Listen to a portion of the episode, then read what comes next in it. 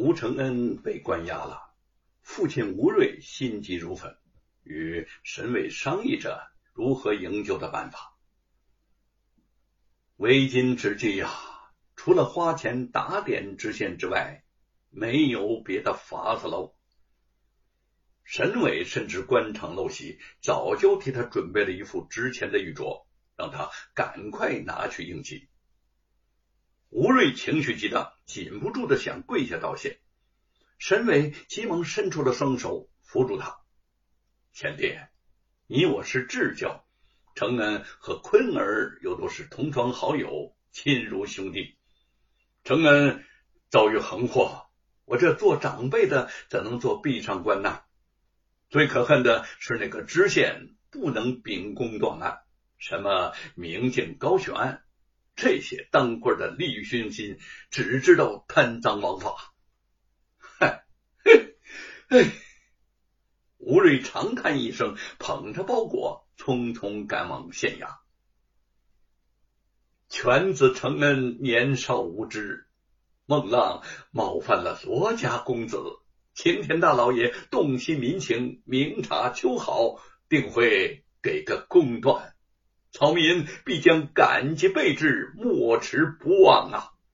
吴瑞连连磕头，看在玉镯的面上，知县颜色顿和，哈哈哈哈哈！呃，其实嘛，你儿子与罗家公子斗殴也好，玩闹也罢，终究是年轻人之间的寻常小事嘛。啊，呃，不过你那个儿子野性十足。竟然在公堂之上顶撞辱骂本官，不关他几天，则难以教化。今天已经晚了，明日升堂之事，只要你的儿子能够认错悔过，这件事儿就算完结了啊！这样的结果让吴瑞很是满意。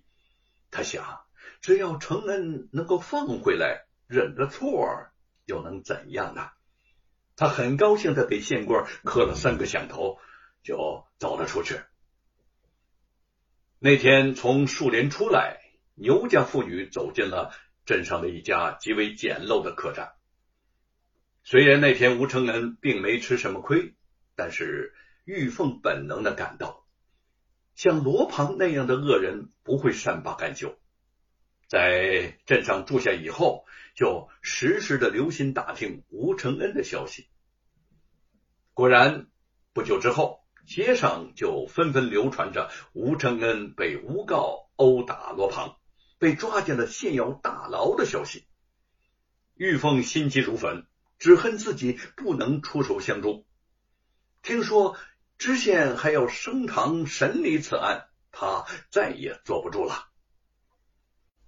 第二天，得知此事的山阳县百姓围满了大堂之下，在人群窃窃私语中，吴承恩被衙役带上堂来，傲然而立。吴瑞也站在围观的人群中，他的心中虽然也有忐忑，但是并不太担心。毕竟昨天知县大人已经许诺，只要承恩认错，就可以放他回家了。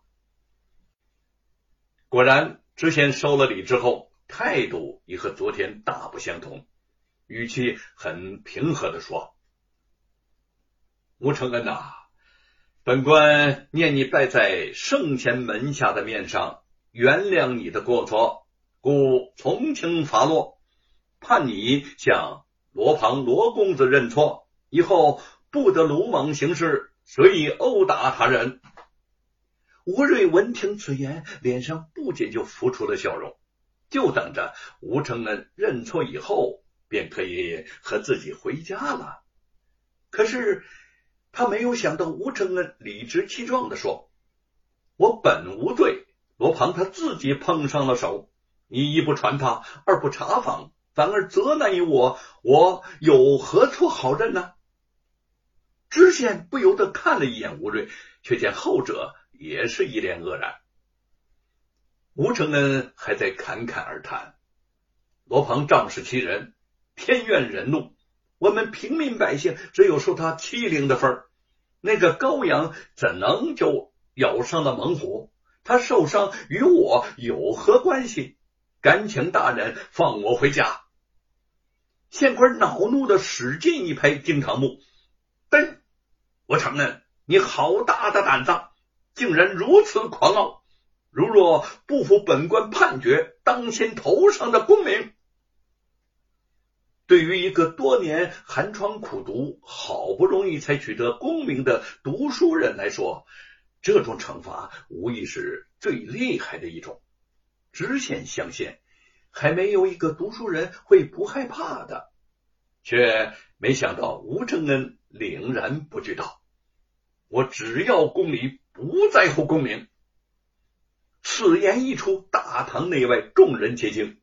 吴瑞急得脸上冷汗都淌下来了。他想上前去替儿子说两句话，却又犹豫着没敢开口。吴承恩。本官好心化解你与罗家的隔阂，你却不识好歹。嗯，知县决定让他吃点苦头，知道厉害，说道：“罗府数名家丁亲眼所见，你殴打了罗家少爷，你却说他手上的伤是自己所为，这种言语情理不通，分明是狡赖之词，不革除你的功名，实难服众。”身为百姓父母官，昧心断案，不能明察秋毫，服众二字何以启齿？大人，你为何不问问这堂下的百姓对此判决是否心悦诚服啊？吴承恩转身面对堂下的百姓，只听得堂下的百姓不服之声接连传出。眼见着众怒难犯，知县也不由得略作权衡。他想，既然罗公子交代最要紧的就是那部《西游记》的书，而革除吴承恩的秀才功名又会惹起很大的风波，那么只要让他交出了《西游记》，也就算是对罗鹏有个交代了。想到这儿，知县手里本来高高拿起的金堂木又慢慢的放下了，他缓了缓口气说。你胆大妄为，理应革除你秀才的功名。但是本官慈悲为怀，念你考取功名不易，给你个保住功名的办法。现已查明，你和罗公子的纠纷是由一部叫《西游记》的小说而起。罗公子现有人证数名，可以证明此书是他所作。只要你将这本书归还给罗公子。本官就不再追究你了。吴承恩哈哈大笑，讥讽的说：“《哈哈哈西游记》一书是我几年的心血凝成，其中章节我都能倒背如流。